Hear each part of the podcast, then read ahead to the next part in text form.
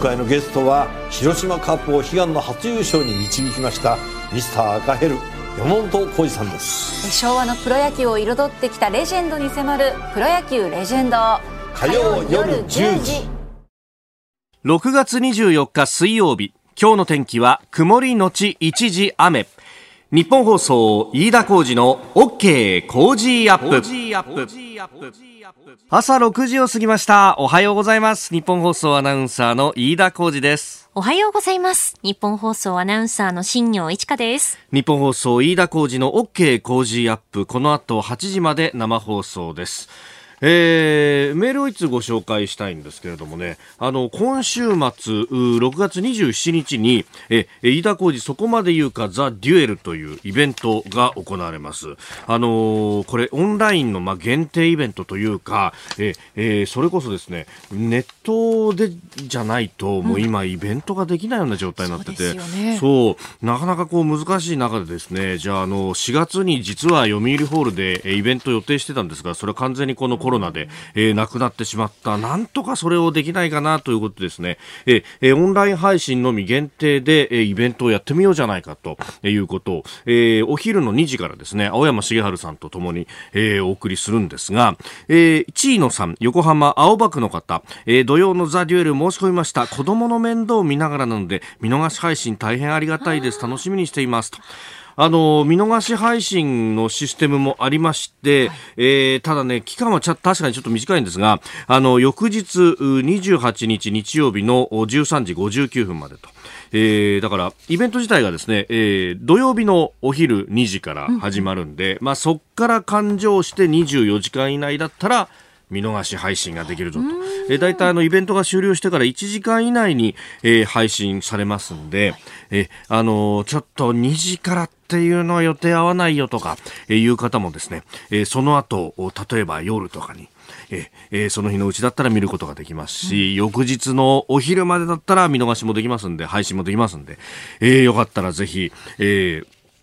ご参加いただければと思います。あの、日本放送のイベントのホームページに詳しいこと書かれてますが、視聴券は1500円税込みということになっております。あの、E プラスのストリーミングプラスというところから配信というふうになってますんで、えー詳しいことはね、えーホームページ上でそのおスペック、うどういうね、えー性能がパソコンの性能必要だとかね、えーそういうことも含めて、えーご案内がありますんで、えー初の試みです。これ今日新聞にも載ってたんですけど、やっぱりあのーイベントは解禁するにしても、えー定員の、まあ、半分までしか入れちゃダメよとか、あとは1000人以内でとかね、えーことになってると、正直な話、採算取れないんですよ。で、採算取れないのでどうするかっていうと、こう、イベントのですね、例えばこう、バーンとこう、花火が上がるみたいな演出をやめるとか、えー後ろにあったはずの大型ビジョンを撤去するとか、そういう細かいところでコストを下げていくってことをやらなきゃいけないんですけど、いや、それであっても採算が取れないというイベントは結構あるようでして、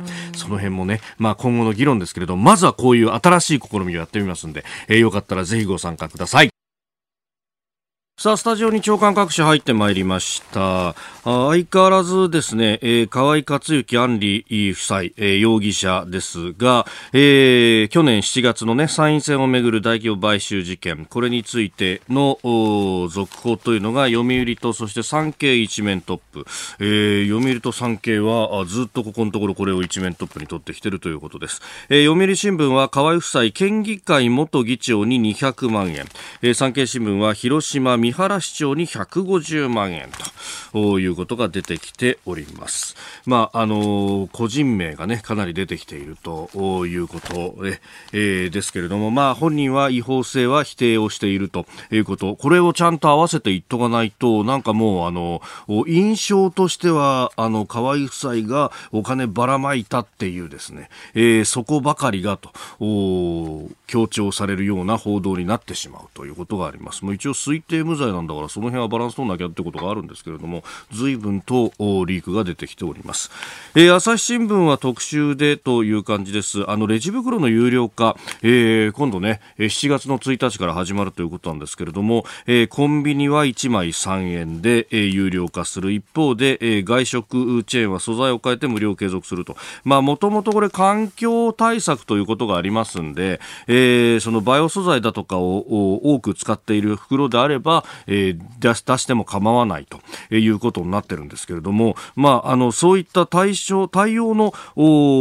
プラ袋を有料化するところなんかもあって、えそれだと整合性が取れないだろうっていうふうにも思うんですけれども、まあ、あのー、かん、ゴミ袋を減らすためですっていう、なんか環境に配慮してますみたいな大義名分。で、えー、お金を取るコンビニが非常に多いと。えー、これ、個人消費への下押しなんじゃないかなっていうのはすごく思うんですけれどもね、えー、このコロナ禍で、えー、国内需要を喚起して景気を回復させるって言ってるのになんだかあべこべなことをやってるなという感じ、えー、それもこれも環境のためだったらいいのかと、えー、このレジ袋をじゃあ、あのー、有料化することで、えー、どこまで効果があるんだっていうとそれは疑問だっていう人もいて、えー、なんか、えー、行動様式を変えたりだとかあるいは、えー、この危機感を喚起するためにこういうことをやるんだと。いうふうに言ってる方もいらっしゃるんですがだったら他の方法あるんじゃないのというのは、えー、素朴に思うところです、えー、それから毎日新聞は旧優生保護法についてずっと特集を組んでやっておりますが、えー、強制不妊医学会謝罪へというニュース、えー、それから東京新聞はバイトは生活費というこれ、えー、学生のね、えー、休業手当未払いについてのお話、えー、そして、えー、日本経済新聞は、えー、先端技術の海外流出防止に、えー、政府補助と、えー、資金源の開示を条件にして、えー、海外流出防止について、えー、政府が補助研究開発費の補助を、えー、すると、まあ、逆にあの補助を受ける際にはあのー、海外から、えー、資金協力を受けているかどうかの開示を義務付けるということが出ております。一面ご紹介しました。あなたの声を届けますリスナーズオピニオンニュースについてのご意見をお待ちしております。今朝のコメンテーターは数量政策学者の高橋洋一さんです。えー、取り上げるニュース、昨日沖縄戦から75年を迎えた慰霊の日。えー、そして、えー、ボルトン前アメリカ大統領安全保障担当補佐官の回顧録、イージス・アショア、えー、中国版 GPS 北斗、えー、そして足元の経済、5月の全国の百貨店売上高は前の年の同じ月と比べてて65.6%減と出ております。さあ、気になるニュース、記事をご紹介いたします。各紙ですね、あの、総合面のところで触れているんですけれども、このコロナウイルスの、まあ、一連のね、日本政府の対応がどうだったかということで、これを検証しようじゃないかという専門家会議を立ち上げるんだという記事が載っております。で、まあ、ここに、あの、ノーベル賞を取った山中伸也教授であるとか、あるいは、あの、原発事故の時のね、えー、事故調査委員会、えー、がありましたけれども、ここのトッププを国会の事故調のトップを務めた、えー、政策研究大学院大学名誉教授の黒川清さんをトップに据えるなどが出てきております。まあ、あの、様々な角度からね、検証してほしいと思いますし、その、どこ、どれが適切だったのかというところも、まあもちろん検証してほしいんですけれども、一個ね、私気になってるのが、これ間もなく6月が終わろうとしてます。もうすぐ7月になるというところなんですが、アビガンですよ。未だに、あれ、あの、えー、新型コロナウイルスの対策としてのあの対応の認証というのが、出てきていないと。あの総理はですね6月どころかあの5月が終わるぐらいの5月の月末から6月の頭には、えー、治験も終わって認証を取りたいという話をしてたんですけれどもそれがなかなかこううまくいかないと。これいろいろ取材してみるとですねあの、まあ、厚生労働省の中に、まあ、医官と呼ばれる人たちがいてここがこう岩盤なんだということもよく言われるんですがあの医官という、まあ、お医者さんの資格のある人たちっていうのも、あの、それはそれでですね、こう、いろんな専門に分かれていたりなんかもするわけです。で、さらにですね、このお薬に関しては、えー、薬剤師さんの方の、えー、薬館とかいうそうなんですけども、えー、そっちの方もまた、えー、いろいろな細分化をされていると。で、この薬館の方の人たちも結構、こう、いろんな形で慎重なんだということを聞きます。まあ、かつてですね、あの、肺がんに効くと言われたイレッサの副作用の話であるとか、こういろんな訴訟も提起されたりなんかして、非常にこう慎重にならなきゃいけないという部分はあるんですが、イレッサだとかそういう新薬の場合はですね、あの、ある程度慎重にならざるを得ないというのはわかるんですけれども、このアビガンに関してはすでに新型インフルエンザの治療薬としては認証を取っていると、えー、治験も行っていると。で、詳細にその副作用がどうあるかとということもに関してもですね、す、えー、で、に出てきているもんであるということがあるんで、その、まあ、あの、すでにある処方箋に沿った形でやれば、あの、さほ副作用はないんじゃないかと、まあ、素人考えでは思うんですけれども、ただ、あの、一度そうやって治験は取られてるものっていうのは、あの、少し早め、早めでやって、えー、もういいんじゃないかと思うんですね。というのもですね、これ、ダブルスタンダードのようなものがあって、一方で、アメリカでその承認を取ったものは、ほぼ無条件で日本で入ると。だからレムデシビルという新しい薬はすでに治験、あの、もうすっ飛ばして、えー、通っているわけなんですね。日本で使えるようになってるということがあります。で、アメリカで通ったものは、じゃあアメリカで通ったもののですね、レムデシビルに関してもご詳細を調べると、アメリカは、あの、かなりこう、知見などをすっ飛ばして元々の認証があるものであれば、あの、こういう緊急時には、えー、医薬品としての認証を取れるという制度があります。だからそこでファストトラックを使ってすっ飛ばしてきたものを日本に入れると、日本でも、あの、承認をすっ飛ばせるのに、日本で作ったものはなんでこんなに遅くなるんだと、これがダブルスタンダードじゃないかと、えいうこと。まあ、この辺もですね、えー、一つ検証してもらえればな、ということは非常に思います。何にせよですね、えー、使えるものは何でも使ったらいいんじゃないかというのは、これは素人考えなんでしょうか。ご意見お待ちしております。COZY、 cozy アットマーク 1242.com です。えー、それからメールもご紹介していきましょう。あの、百貨店の売上高について、後ほどね、えー、今日のコメンテーターの高橋洋一さんとも深めていきますけれども、えー、こういう指摘もあります。サバ缶さん、えー、群馬館林の方、えー、5月の百貨店売上高前の年と比べて6割減ですか。多くの百貨店は食品売り場以外休業だったと思いますけれどもそれでもこの数字っていうのはいかに食品売り場が支えてるかっていうことなんでしょうね。と。確かにね昨日もちょっとデパ地下覗いてみたんですけど人いっぱいですね。いやーよう売れとるなという感じがありましたがやっぱあそこが支えてんだというのはね如実にわかりますさあ、7時台はコメンテーターの方々とニュースを掘り下げます。今朝のコメンテーターは、数量政策学者、高橋洋一さんです。高橋さん、おはようございます。おはようございます。よろしくお願いします。よろしくお願いします。えー、緊急事態宣言も解除ね、完全に解除ということになって、えー、だいぶ街に人が増えてきた感じありますけど、えー、高橋さんどうですか？家から出るようになりました？出ますよ。最近は。徐々に出るって感じですか？徐々に、うん。まああれですね、でも、戻ってきたんですけどね、えー、なんか、えー、まあ半年前と比べると、まあちょっとねって感じですね、まだね。えー映画お好きですよね。映画好きですよ。だから見るようになりましたよ。あの、要するに解禁になってから。あ、劇場に行って。え見ますよ。あの、まあ、実は、あの、今日もいくつもいいですけどね。なるほど。そうか。この後、日本層の周りにもいっぱいありますからそうそうそうそう。お目当てなんですか？お目当ては、やっぱり今まで見てなかったんでね。あの、ちゃんと劇場で見てみたいと。それで、今、一席ごとに、あの、空いてるんですよね。あ、そうですよね。隣の席に人は入れない。人はいない。だから、まあ、結構楽に見られるって感じですね。ああ。荷物は隣に置いてみたいなこともできる、うん、だって、だって隣来ないもんね、絶対に。確かにね。うん。なかなか今おすすめですよ。ああ、そういう意味では、ゆったりと。うん、ゆったりと見れる。今日もよろしくお願いします。よろしくお願いします。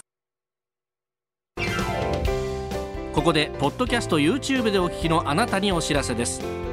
ラジオのニッポン放送飯田浩司の OK コージーアップではお聞きのあなたからのニュースや番組についてのご意見そして新型コロナウイルスについてお仕事への影響生活の変化政府の対応へのご意見などぜひメールツイッターでお寄せください。番組で紹介いたします。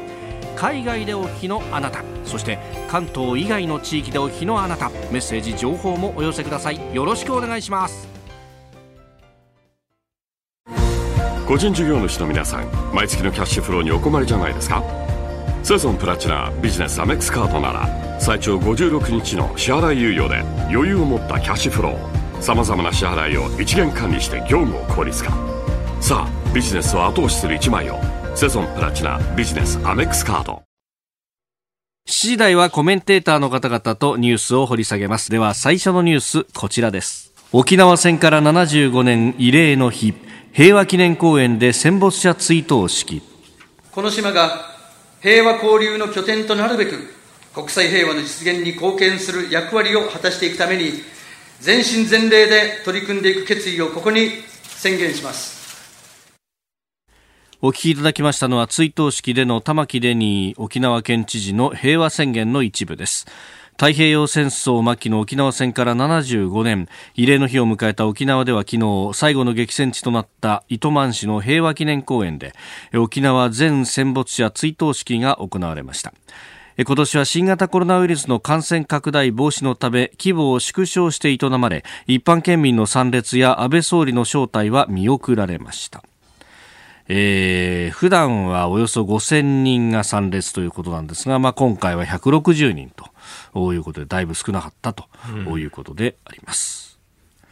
まあね、非常に75年点で痛ましい話なんですけどね、はい、えっ、と、まあ、この平和宣言っていうのを読むと、なんか普天間の話とか、まあ、そこそこ出てるんですけどね、うんうん、まあ、その、言いたい気持ちはわかりますけどね、要するに沖縄のそばで考えると、例えば尖閣とかは、はい、あの、まあ、連日、はい、ね、あの、領海侵犯があってね、え中国すごい状態ですね、はっきり言うと。うん、もう、あの、だから、ある意味で平和っていうのは沖縄のその足元ね、あの石垣の尖閣で足元でも結構優雅されてるって事実もあるわけなんですよね。はい、そのあたりはどうなんですかね、この人は。うんなんか、あの、冷戦期とかよりも、うん、この、まあ、沖縄に対してのプレッシャーというか、その戦略的な価値みたいなものが、こう、ものすごいですよ。要するにもう完全にあの、中国はね、海洋国家としての意思をはっきりしてるわけなんでね。はい、で、あの、沖縄、尖閣に起こってる話って予測するのは結構簡単でね。というのはね、南シナ海見てればいいんですよ。はい。で、南シナ海見てる話っていうのは、多分2年後ぐらいにはね、大体起こってるんですよ。で、南シナ海どうだったかっていうと、いろんな領有権の話があって、はい、まあ、規制事実化して、まあ、もうはっきり基地も作っちゃったってレベルになって、その時に、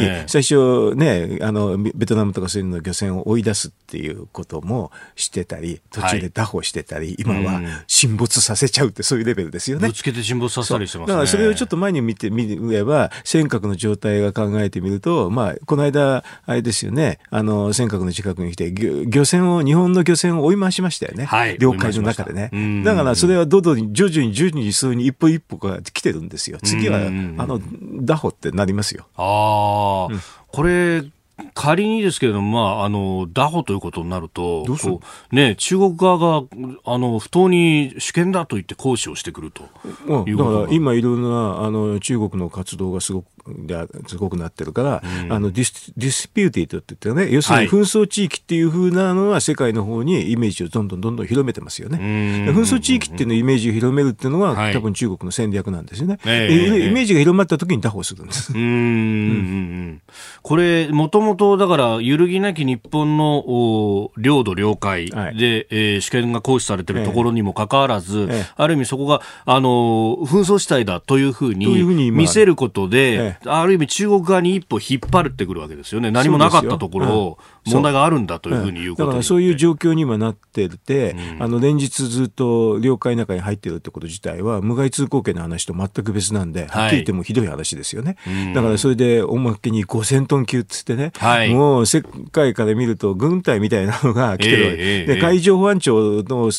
対応する組織だって警察組織だって言うんですけど中国の場合そうじゃないですよ。海警と海警っていうのはまあ完全に軍軍事組織の一環だし、あのかもう完全にあの軍事の中で連動してやるっていうことで、それで会計を使ってやるっていうのは強制外交って言ってね、外交の分野ではもうこれひどいやり方っていうので結構有名なんですけどね、それ平気でやってきてますから、彼らと、まあ、中国としては外交の一環としてやってきてるレベルなんですよね。だからもう、あの、日本の方も対応しなきゃいけないんで、5戦闘級が来てて、はい、日本の海上保安庁の方が戦闘級なんでね、そこで並べるとどっちが、あの、要するに、あの、優勢でね、どっちが支配してるかっていう絵にもなるんですよ。だからもうこういう状態になってるっていうのは、あの、沖縄の中で起こってる話ですけどね。はい。えー、大変ですね、今ね。うんん、だその当該の都道府県の首長として、ええ、どうするんですか、まあ、もちろんね、外交、国がやるっていうところではありますけれども、え、ただ、地元がどうするっていう、ね、完全に主権が今、侵されてる状況というわけでね、うん、確かに沖縄戦の話って重要なんですけどね、それともに今の話っていうのもね、うん、バランスよくやっぱり言った方がいいんじゃないかなと、私なんか思いますけどね。うん。えー、まずは沖縄慰霊の日についてでありました。おはようニュースネットワーク。取り上げるニュースはこちらです。アメリカ、ボルトン前大統領補佐官が回顧録を出版。アメリカトランプ大統領の側近だったボルトン前補佐官の回顧録が23日に出版されました。回顧録ではトランプ大統領の政権運営について知識に乏しかったと指摘するなど大きな反響を呼んでおります。えー、予約の段階からベストセラーリストで第1位となりまして公式出版の前からその内容について話題となっておりましたまあ、話題というか結構なんかもうポロポロ出てきていました そうですね、えー、はっきり言って楽しみですよ。おえー、今はほらあの、まあ、直接の本じゃなくても、はい、まあ、電子書籍でも簡単に取れるでしょ？そうですね。今さっきあのちょっとサイト見たんですけどね、えー、サンプルは送ってくれるんですけどね、なんか、うん、でもだからちょっと他のアカウントでまたトライしてみようかなと思って、電子書籍はすぐ読もうと思ってます。なるほど。えー、まあね、あのー多岐にわたっていろんなことが書かれてますが、はい、まあ、日本と対応するところだと、やっぱ、ええ、北朝鮮に対しての、え、まあ、トランプさんのこうやり方、スタンスね。スタンス。まあ、あの、なんか、も、もえ聞くと、はい、その、2018年の6月の初め初めての米朝首脳会談で、実は共同声明の中に拉致問題入れるって話だったけど、はい、うまく、まあ、あの、北朝鮮の方が反対してうまくいかなかった。まあ、これなんか、なんか、そう、そうかなと思っちゃう。記述ですね。ええ、やっぱり、あの、トランプで、一応、一応やってくれてんのやってくれてんのかなって、うまくいくかいかないからね、交渉なんで分かれない、わ、はい、からないですけどね。うん、ええ、これね、あの、もともと、その、トランプさんと金正恩氏が会うっていうのも、え、まあ、あの、韓国側かがかなりこう提案をしたと。そういうような、むしろあの、金正恩側を説得したというようなことも、ボールドさん書いていて、え。えー、なんかね、金正恩サイドがこう熱望していたんじゃないかみたいなことが言われてましたけど、そうじゃないんだと。いうことが出てきていたりとか、うん、まあ、日本に絡むところで言うと、あの基地負担等々の、まあ、あの、中流費負担を大幅に増やすみたいなことがね、えー、出たりもしてます。えっと、それは多分ね、あの、ボルトンは言ってるんですよ。言ってるんですけど、まあ、日本側の方は正式提案としてはね、はい、受け取ってなかったっていうことをかんで、み、というふうに見ると、まあ、あの、菅官房長官の会見と、このボルトンの氏の話っていうのは、まあ、表則が合うんですね。まさに言ってるのは言ってるんですけどね、要するに正式な話じゃなかったと。まあ、もちろん普通の話ですとね、もうちょっと後に言うのは当然なんでね。えー、あの、要するに来年の3月ですからね、期限切れが。そうですね。なのすごい前に言うわけないですよ、はっきり言えば。それだけの話で。ただし、ブートンは言ったか言わないかって話したら言ってると。ただし、正式提案じゃなかったってことなんだと、私は思いましたけどね。うん。えー、まあ、その辺は、まあ、まだこれ、そういう意味でジャブの段階だったと。そうでしょう、ね。とりあえず言っとくと。まあ、言う、まあ、言うのは言う、言うのは自由ですけどね。だからそれを正式かどうかと。じゃあ、それが正式じゃなければ言われた方は、はい、あ、そうですかって聞いてれば終わっちゃうんですよ。正式な話だと後で答えを出さなきゃいけないでしょ、はい、答えを返さない、返すか返さないかだけなんですよ。ああ、うん。だから答えを返さないんだったら、ああ、そうって終わっちゃうって、それでそれでいいんですよ。うん。うん、まあ、いちいちそこにね、うん、えー、対応している、いたら、必要がないあ。だからこういうのって外交交渉でよくあってね、うん、あの、正式になるとやっぱり、いついつまでって答えをはっきりしなきゃいけないでしょ態度、えー、そこが問題なんですよね。うん。うん。えー、それから、まあ、このね、えー、中で、えー、まあ、北朝鮮との交渉、うん、まあ、その、おね、えー、米朝の首脳会談、まあ、第1回はあシンガポールであって、第2回ハノイでありましたけれども、はい、まあ、核のお施設の、まあ、放棄と、お一体で、ええ。ー、制裁をこう解除するみたいな理由っていうのも、ええ、トランプさんだったらやりかねなかったけれども、え、まあ、最後は安堵したみたいなことがね、書かれていたりします、そうですね。だから、なんか全部が嘘とはなかなか思えないから、まあ、それはそれで、今の段階はあの選挙の前ですからね、はい、米国の大統領選挙の前なんで、あのトランプ陣営としては全部嘘だという言い方なんでしょうけどね。まあ、なかなかあれですよね、このタイミングに出すのは商売、証拠もあるしね、はい、なかなか面白いといえば面白いですよね。まあ、トランプ陣営としてはたまったもんじゃないでしょうけどね。ええええええ全部手の内出されちゃうと。そうですね。秘密保持っていうのがあるから、はいそれの違反っていうのでね、あの、公務員でも、あの、要するに機密情報を後で漏らしちゃいけないんですようんね。だからそういうのには触れる可能性あると思うんですけどね。でもまあ、その段階で出たって、逆に言うとでもそういうふうにトランプ陣営が焦るんだから、言ってる、書いてある話は本当かなって、野じ馬的にはね。野島的に思ってしまいますね。えー、という、まあ、真偽はわからないというふうに、いいなっております。えでは、続いてのニュース、こちらです。イージス・アショアの配備計画停止、今後の安全保障戦略を検討。地上配備型迎撃システムはイージス・アショアの配備計画の停止を受け安倍総理は昨日自民党の役員会で安全保障戦略の在り方について検討を進める考えを示しました政府与党一体となって新しい方向性を打ち出していきたいとしておりますえー政府は今日にも国家安全保障会議 NSC を開いて、まあ、これを議論するんだと。あの与党の中ではね敵基地攻撃能力なんて話も取り沙汰されますが、田川さん、まずこのイージス・アショアの配備計画停止、どうご覧になりました？私はね、あの、公式の説明が、はい。要するにブースターをどこに落とすかって話をね、ええ持ってきたでしょ、はい。それは説明としては、ま、まずね、あの、真偽はいろんなのわかんないですけど、説明としてはちょっとないなって正直と思いました。ない。というのは、あの、ブースターっていうのはどんな、あの、要するに迎撃ミサイルでも大体あるんですよね。はい。で今までの過去の経緯で見ても、例えばナイキっていうのがあった時に、あの、確かついてましたけど、はい。その議論ってブースターの話なんて出たことないじゃないですか。それはなぜかっていうと、はい。その目的っていうのは、実は多分何十万人かの命を救うって話なんですよね。で、ブースターの話ですとね、せいぜいね、数百キロの話だから、あの、うん、軽自動車が山の中に落っこちるってレベルの話なんでね。そしたらそれは死者、死亡者と考えたら、もうほとんどなゼロっていうレベルになるんですよ。確率的に考えるとね。はい街中起こったら多分数人ってそういうレベルなんですよ、まあそうですねも軽飛行機がどっかに起こったってそういうレベルなんですようんね。そうすると数人の話と数十万人の話は比較検討に値しないっていうことで、実はどこの国も大体こんなのは、あの、守る目的に考えたら、このくらいの、まあ、リスクっていうのは仕方がないと思って、あの、無視するってレベルなんですよ。だからほ他の国も全部一緒ですよ、これ。だからそれを、それを理屈に持ってくると、それは迎撃をしないの？というふうに思っちゃうんですよ。これのリスクだと、もうすべてのあの、なんか迎撃システムなんかは多はい分稼働できなくなっちゃうってレベルになるでしょ？ん。だからすごく不思議に思いました。はっきりと。ええ。まあ、ゼロリスクを求めるっていうのは、これは安全保障の世界では何もしないのと同義になってしまう。うん、それですから、普通はこれは、あの、ない話を言ってきてるのは変だと思ったし、それとあと、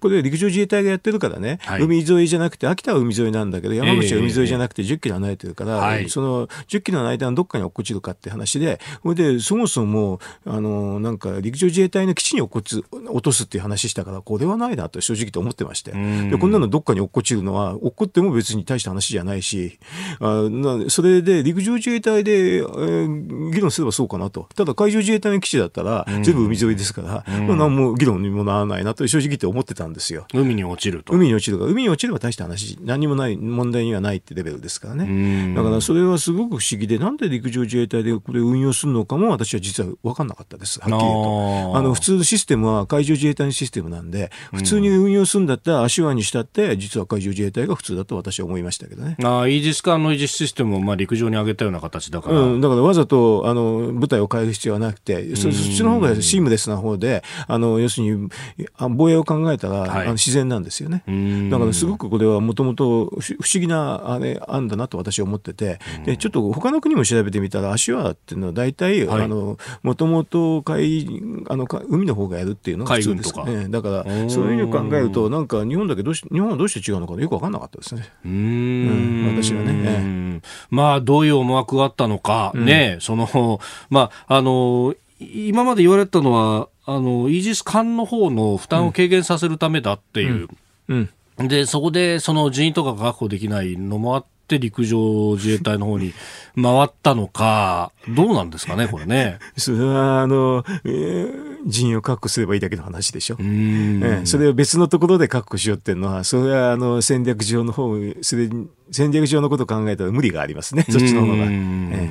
まあ、あの、海の、海の上でイージスシステムを扱ってる人が、まあ、ローテーションでこっちも回ってくるっていう方が、うん。まあ、人のやりくりもしやすい足りなけば、れば人員を確保するだけですよ。うん、プラスオンで。それプラスオンで確保する。でももしくは陸の方から余ってんだったらそれを回してね。あの、ま、回してやるって方が普通ですよ。うん、ええ、一つのその系統システムの話の中で、はい。オフショアと海上の話をシームレスにやるってことを考えればね。うん。え。まあこれでね、今回停止ということになって、じゃあどうやってミサイル防衛をこれから先やっていくんだっていうね。でそ当面はあの要するに海上のあれでやるって話でしょ？まあ、イージス艦に頑張ってもらうしかないって話になりますが。うんだったら本当に理由はっきりした方がいいですよね、これね。うんあのこの理由が他のに波及するような理由を私はあのあんまり好まないんで、ええその意味では、なんかブースターの話なんてはっきり言うと他のなんか防衛システムに影響が出ちゃうといけないのでね、そっちの理由の方が私は変だと思いましたけどね。なるほど、えうん、まあそうですよね、えーミサイル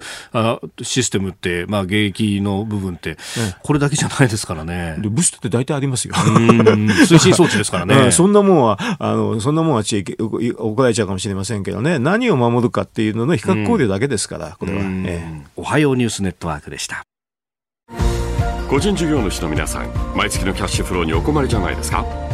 セゾンプラチナビジネスアメックスカードなら最長56日の支払い猶予で余裕を持ったキャッシュフローさまざまな支払いを一元管理して業務を効率化さあビジネスを後押しする一枚をセゾンプラチナビジネスアメックスカード続いて、教えてニュースキーワードです。中国版 GPS 北斗。中国は昨日、中国版 GPS とも呼ばれる独自開発の衛星測位システム北斗を構成する最後の人工衛星の打ち上げに成功しました。これにより中国はアメリカの GPS に依存しない独自のシステムを開発させたことになります。えー完成させたことになると。えーいうことで、まあこれね、まあ、バンバン宇宙にこう向かってこう手を広げていってるという感じもありますが、うん、そうですね、まあ、システム自体はあの、はい。うんパクパクってコピーすれば簡単にできるんですけどね、まあ、そういう意味ではそんな難しい話じゃないと思うんですけれど、はい。ただ、これ、いろんな国が使うってことになると、あの要するに、まあ、GPS ってグローバルポジショニングシステムっていうことなんですけど、位置情報とかそういうのでビッグデータって中国に抜ける可能性もあるなと私なんか思いますけどね。うーうんん、そうすると、ますますね、はい。あの、そういうのデータ抜いてね、ええ。あの、なんか、あの、どんどんどんどん、まあ、強大になるかなっていう気もしますけどね。なるほど。でもね、あの、ちょっと軍事利用じゃなければ、はい民間だとね、うん二、つのシステムあった方が便利は便利かもしれない知れないですよね。二つやればいいから。アメリカの GPS と両方使ってね両方使うえー民間であればねうん。ただし、ちょっとと軍事情報の話なんかですと、はい、まあ使えないでしょうね。そこを間違ったら、だってとんでもないことになっちゃいますよね。えー、えー、え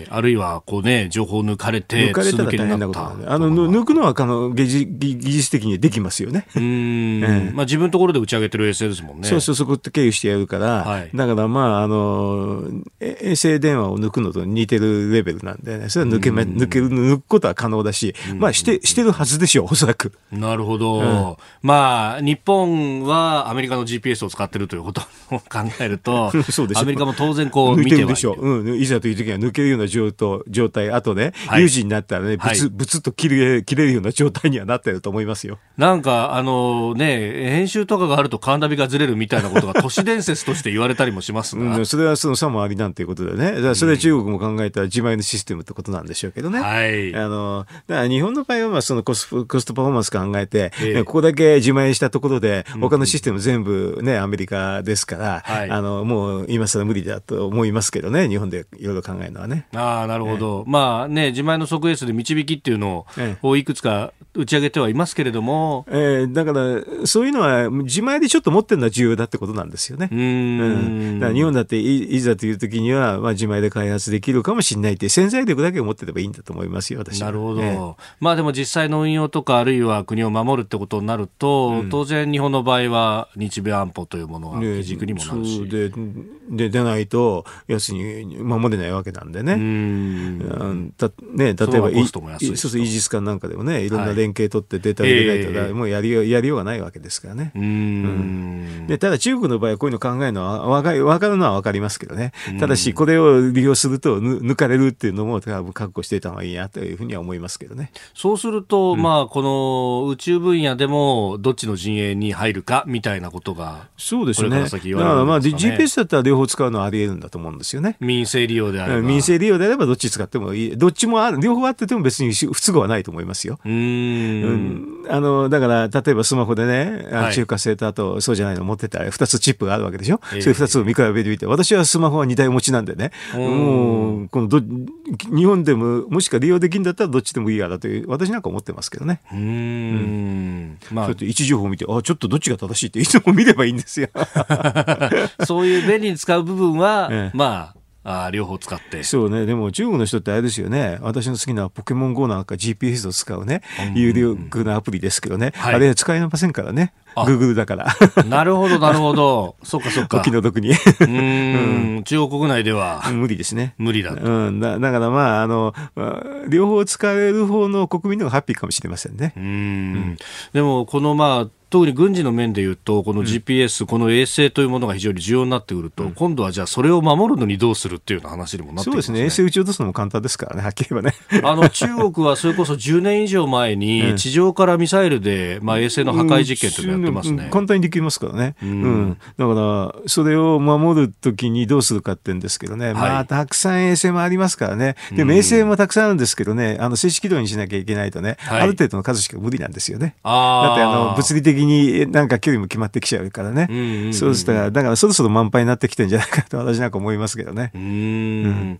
まあ、そしてね、古くなったものをじゃあどう処分するかっていうのも、これ実は大問題にな大ってる問題でしょ。落としゃいいって言うんですけどね、はい意外に丈夫だからそのまま落っこってきちゃったりしてむくこともあるしね。んもう昔になったらそのままね、落とせば燃え尽きちゃうってことだったんですけどね。なるほどえーまあ宇宙もあれですね、あの、どっちの陣営に入るかって、もはいう本当にきな臭い世界になってきて、宇宙もあれですね、みんなのものじゃなくなってきてますね。あー 何かルールを作らないとこれから先いけないんじゃないかと思ね。いますだから宇宙軍の話なんか出てきちゃって、はい自衛隊もあるんでしょ、今度宇宙の。うんそうそう航空自衛隊の中に宇宙作戦隊というものができるという話ですねうんだんだんそのすごい世界になりましたね。なんかね、それこそレーガン政権の時にスター・ウォーズ戦略なんてものがありましたけど、ええどんどん現実化していくんですかねどんどん現実化しますよ。レーザー兵器も現実化するでしょうからね。なんかもうなかなか大変ですねっていう。だからそろそろ中国も派遣をやめていただいた方が世界平和のためになるんじゃないかなって気がしますけどね。うーんでも中国の夢だそうですね。まあ来年があれでしょう、共産党何十周年かって記念行事があるでしょう。そこまでなんとかしたいから、ね創建100年かな香港の話もむちゃくちゃやってますけどね。それを考えると多少まあむちゃくちゃはあるんでしょうね。うんえー今日のキーワード、中国版 GPS 北斗でした。さあ、メールやツイッター様々いただいております。生活様式変わったよというね、えーこの方は、相模原市のよしこさん25歳会社員の方ですね。えー新しい生活様式になって会社でも個々でのウイルス対策で毎朝、えー次亜塩素酸水で自分のデスクを拭いたりしてます。大きな声も出さず何かあるときは LINE でメッセージを送ったりしています。今までないようなことをやるにあたってはこれで本当にいいのかなと思ったりもしますが、これが今後普通になっていくのかなと思いますと。いただきました。さっき今のココでって言ったけど、コココアの話してんのかと思って、いやいやいやあのアプリのね。あアプリのね、厚労省の出したあのアプリね。私入れましたけどね。あ入れましたかあれうんあれ入れたんですけどね、うんポケモン GO よりかダウンロード少ないから、なかなか大変ですね、あれはね。なるほど。あ、初速での。初速、あれ、多一番最初が分、ちょっと言う、ね、あの、ぜ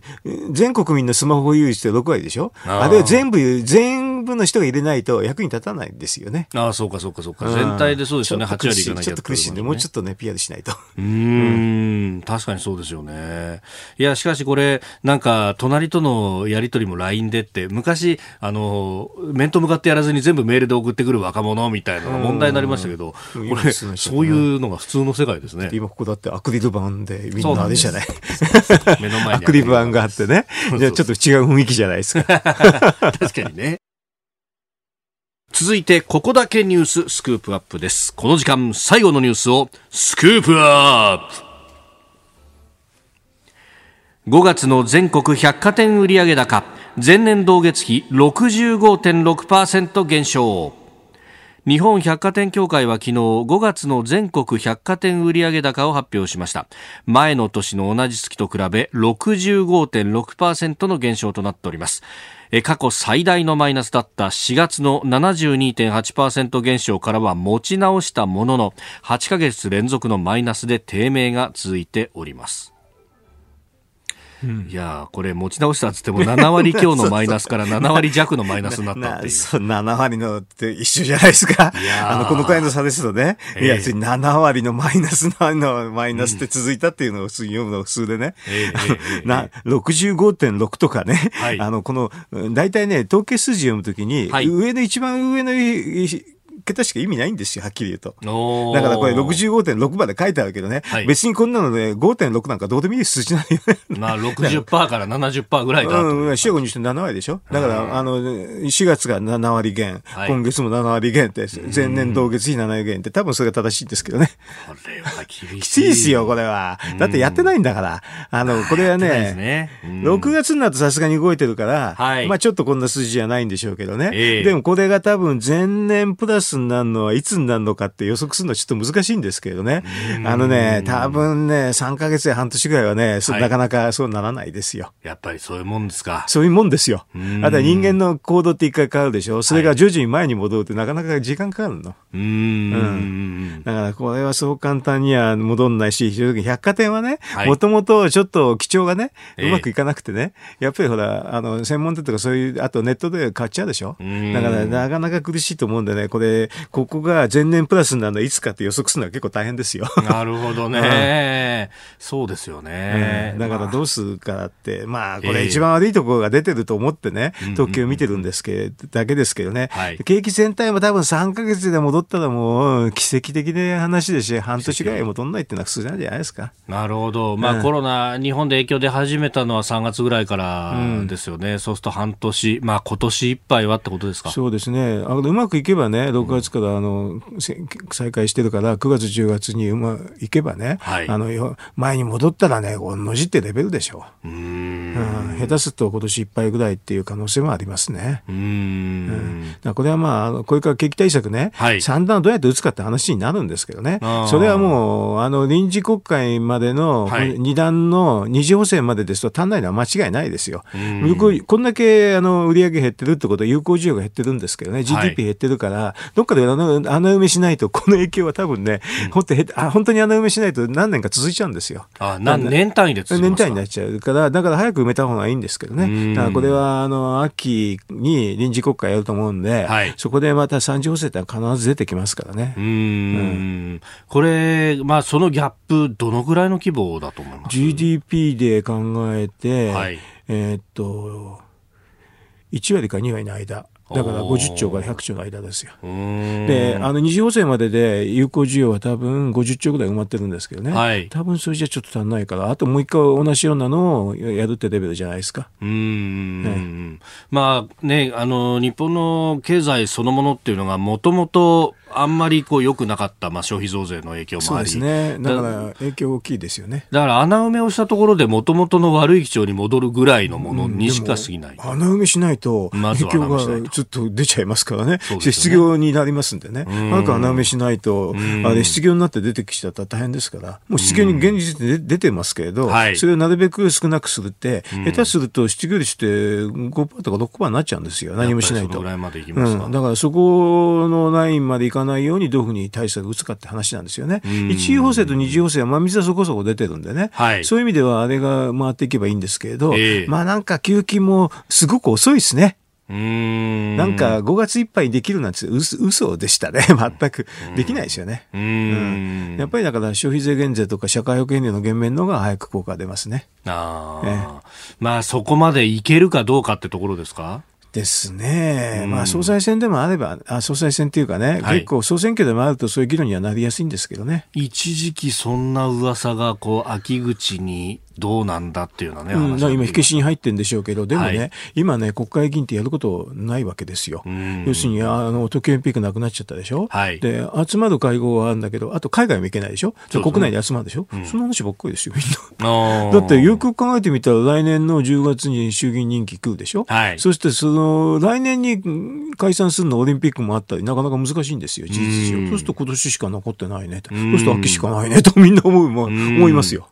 まあ、で、11月を超えてくると、衆院任期、いよいよ1年を切1ってくるからら。1年、大体今までのパターンも2年と、あ3年弱っていうのですね、2年7ヶ月か、あ、2年、2.7年か2.8年ぐらいなんですよ、平均的には。ああ、だからやっぱりまあ衆3議院年。4年あるとはいえ。3年以降はほとんどないんですよ。うーんそうするとね、やっぱり今年の夏、秋っていう話になっちゃいますよ。うーん。で、あとは、こう、いつなんだみたいな話がね。うんそれでみんなが盛り上がっちゃうと、そうならざるを得ない時もあるし。うんうんうんうんまあでもね、そうすると解散するためには、ね、一度国会は召集しなきゃなんない。そう、臨時国会をね、だから補正予算のためで収集するんでしょ、それで解散っていうのは、補正予算通して解散ってあり得るで、補正予算を通さないで解散っていうのもあり得るんですよ。おーこんなにありますよって、政権党としてはそんなのやっちゃいますよ。なるほど。こんだけあるんですよって言いながらね、解散しちゃうっていうのはありますね。うーん。まあ、これね、あの、あのドイツですら消費税、まあ、ドイツではね、付加価値税と言いますが。付加価値税半年ででしょ、だから日本だって1年間ね、下げたって言って、この間あれでしょ ?10 兆円の給付金は5%に減税したのと一緒だって西村さん言ったでしょ？そおーれだったら5%減税していいじゃないそれ で今補正、補正予算の予備費10兆円だから、あと3兆円出せばそれできるじゃないのって話ですよ。うーん、1年間限定。1年間限定でいいい。んですよ。うーん。もうすでに財源はほぼ手当ができてるもんだからすぐできんじゃん。だから社会保障が、あの、危なくなるなんて大丈夫じゃないですか って平気で言えちゃいますよ。財源あるじゃないのって言ってね。確かにね。うん。なぜそれができないんですか？不思議ですね。えー今日のスクープアップ5月の全国百貨店売上高を入り口にしまして足元の経済この先どう立て直すというところをお話しいただきましたポッドキャスト YouTube でお聞きいただきありがとうございましたこの飯田浩司の OK 工事アップは東京有楽町の日本放送で月曜から金曜朝6時から8時まで生放送でお送りしています。生放送を聞き逃したあなたぜひラジコのタイムフリーサービスで新型コロナウイルスに関しての最新情報ニュースやスポーツエンタメなどをぜひチェックしてください。さらにこの番組では公式ツイッターでも最新情報を配信中。スタジオで撮影した写真などもアップしています。そしてもう一つ私飯田浩司夕刊富士で毎週火曜日に飯田浩司のそこまで言うかを連載しております。こちらもぜひチェックしてください。